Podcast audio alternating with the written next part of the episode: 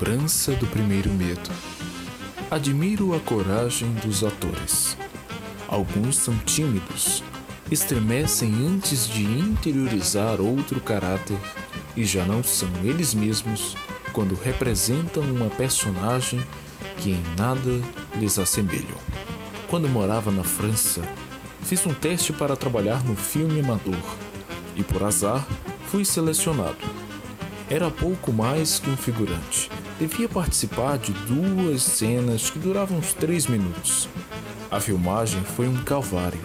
Fiquei gago, esqueci trechos do texto que havia decorado e ensaiado, como se as palavras tivessem sido apagadas da minha memória.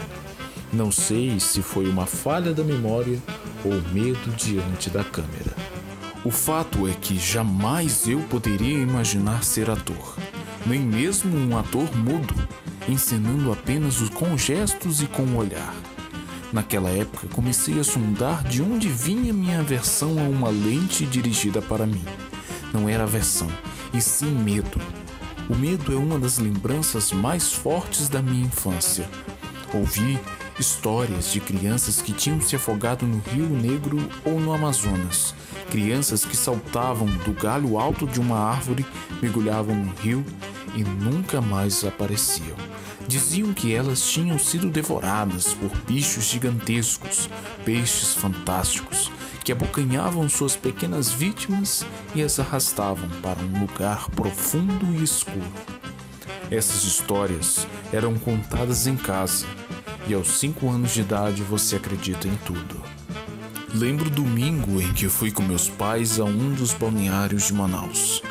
Um clube banhado por um rio de águas limpas e pretas.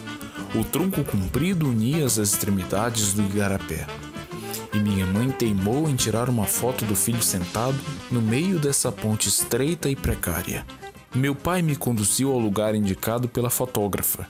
Sentei no centro da ponte, meus pés nem roçavam a água quando meu pai se afastou, tive a impressão de que as margens do rio estavam muito longe de mim.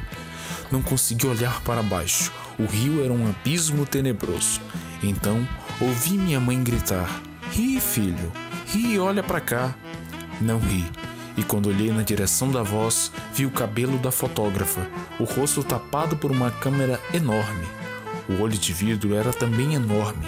Tudo era enorme naquela manhã de sol inclusive meu medo. Eu não sabia nadar e no momento em que estava sendo fotografado, recordei as histórias de crianças afogadas e depois engolidas por um bestiário fluvial. Em poucos segundos senti mais medo do que sentiria nas futuras brigas de rua, nas batalhas bárbaras, violentíssimas entre estudantes de escolas rivais, durante o desfile de 7 de setembro senti muito mais medo do que sentiria nas passeatas e pichações na época da ditadura. Talvez porque o medo na infância seja definitivo, profundo, único. Talvez por isso o mais traumático.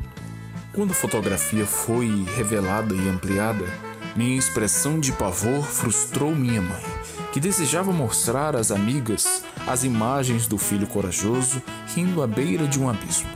A vaidade materna pode gerar traumas nos filhos.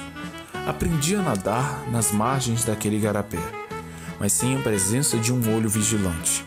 Com o passar do tempo, percebi que não havia férias fantásticas no fundo das águas, que a escuridão aquática era um atributo da natureza e que era possível atravessar a nado aquele rio que na minha infância tinha sido perigoso e ameaçador. Um dia Percebi que o rio não era um abismo, mas então já não era uma criança, nem acreditava em todas as palavras dos mais velhos. E é com esta bela crônica de Milton Ratum que iniciamos o nosso último momento da crônica. Olá, meus queridos ouvintes, estamos iniciando aqui mais um momento da crônica, esse que é o último da sequência de sete episódios que nós gravamos, postamos aqui para você, você que está nos acompanhando pelo canal Letras em Rede, pelo YouTube e também pelo nosso quadro Momento da Crônica no Spotify. E esse último programa é para a gente fazer indicações de leituras, né? Eu vou retomar aqui livros que a gente utilizou né, ao longo de todo o nosso percurso é, midiático aqui, o, nossas aulas. Alguns que valem a pena destacar né, para que vocês possam futuramente adquirir, para que vocês possam ter contato, ter como exemplo, usar como material didático, você professor que está nos vendo, você que é um leitor assíduo, né, que tem interesse no gênero textual crônica, também pode utilizar essas indicações. Caso você não tenha visto ainda esses livros, você não tenha os lido, não tenha adquirido, é muito bom, porque a gente, né, nesse processo de pesquisa, a gente acabou esbarrando nesses livros, nesses autores. Alguns a gente nem sabia que eram cronistas e foi uma riqueza bastante agregadora né, de conteúdo, de informação que ao final gerou esses seis episódios com conteúdo e esse agora com indicações para vocês. Nós trabalhamos com o livro Pequenas Conquistas Perdidas de Dori Carvalho, que foi lançado ainda este ano, em 2021. E trabalhamos também com é, Crônicas de Manaus, de José Aldemir de Oliveira. Ambos esses livros são da editora Valer. Então você pode entrar no site da editora Valer, fazer a aquisição desses livros, a entrega é gratuita né? E um preço bem acessível. São livros de boa qualidade, um bom material e são textos magníficos. Né? Indico a leitura aqui para vocês. Inclusive vou deixar o link aqui embaixo do, do site da editora Valer.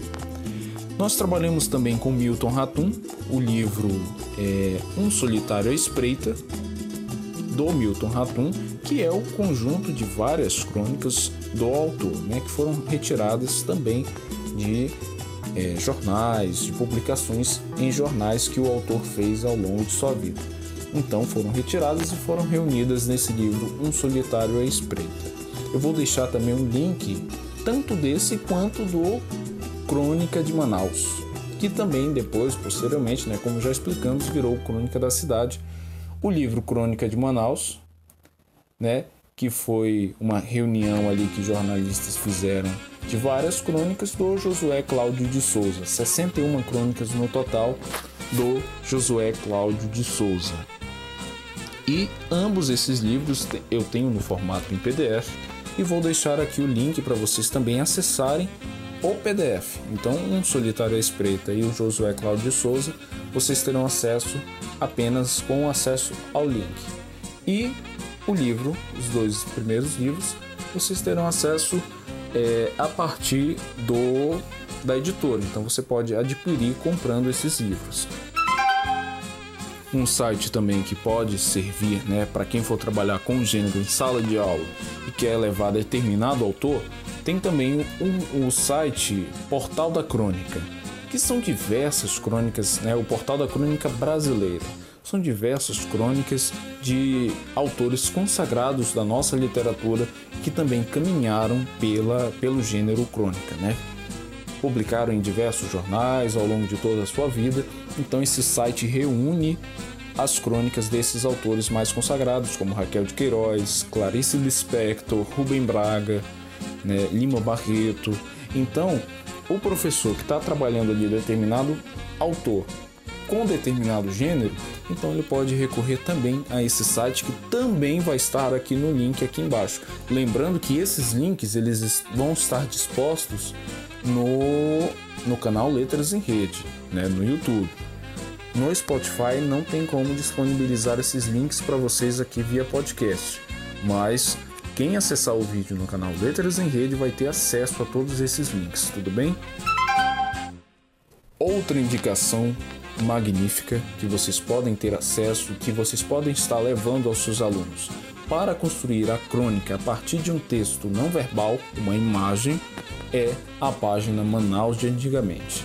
A página Manaus de Antigamente, que é de administração de uma professora da rede pública de Manaus, é, traz diversas fotos, traz diversos contrastes da Manaus de antigamente para Manaus atual né? E é um trabalho riquíssimo que conta a nossa história, além de contar a nossa história de Manaus, pode ser também utilizado como um recurso didático. Pode ser levado para a sala de aula para fazer leitura de imagem, leitura de espaços e também construção de crônicas, né?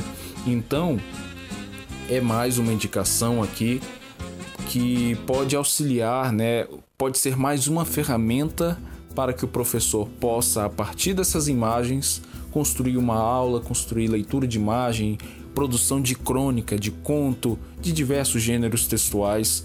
Vai estar o link aqui também para vocês terem acesso, tudo bem? E é isso, meus amigos. Muito obrigado, muito obrigado pela sua companhia. Você ouvinte que curtiu, comentou, compartilhou pelo canal Letras em Rede, você que nos escutou pelo Spotify, muito obrigado. Use esse material, use, acesse os links, use esse material, leve para a sala de aula. Inove. Aplique a BNCC na prática. É, faça acontecer. Não, se, não estamos aqui nos delimitando apenas às Olimpíadas de Língua Portuguesa. Pelo contrário, nós queremos ir além disso, né, para que o professor inove não apenas direcionado para determinado evento, mas sim para o processo de ensino e aprendizagem constante dentro da sala de aula. É isso, meus amigos, estou ficando por aqui. Nós estamos muito gratos pela recepção que vocês tiveram dos nossos vídeos, dos nossos podcasts que ficarão disponíveis para vocês. Né? Trabalhos não apenas do nosso, mas dos outros grupos que fizeram parte do projeto de estágio Letras em Rede, também tem materiais magníficos e que valem a pena serem utilizados, né? serem apreciados e utilizados em sala de aula. E estamos encerrando aqui o nosso último momento da crônica.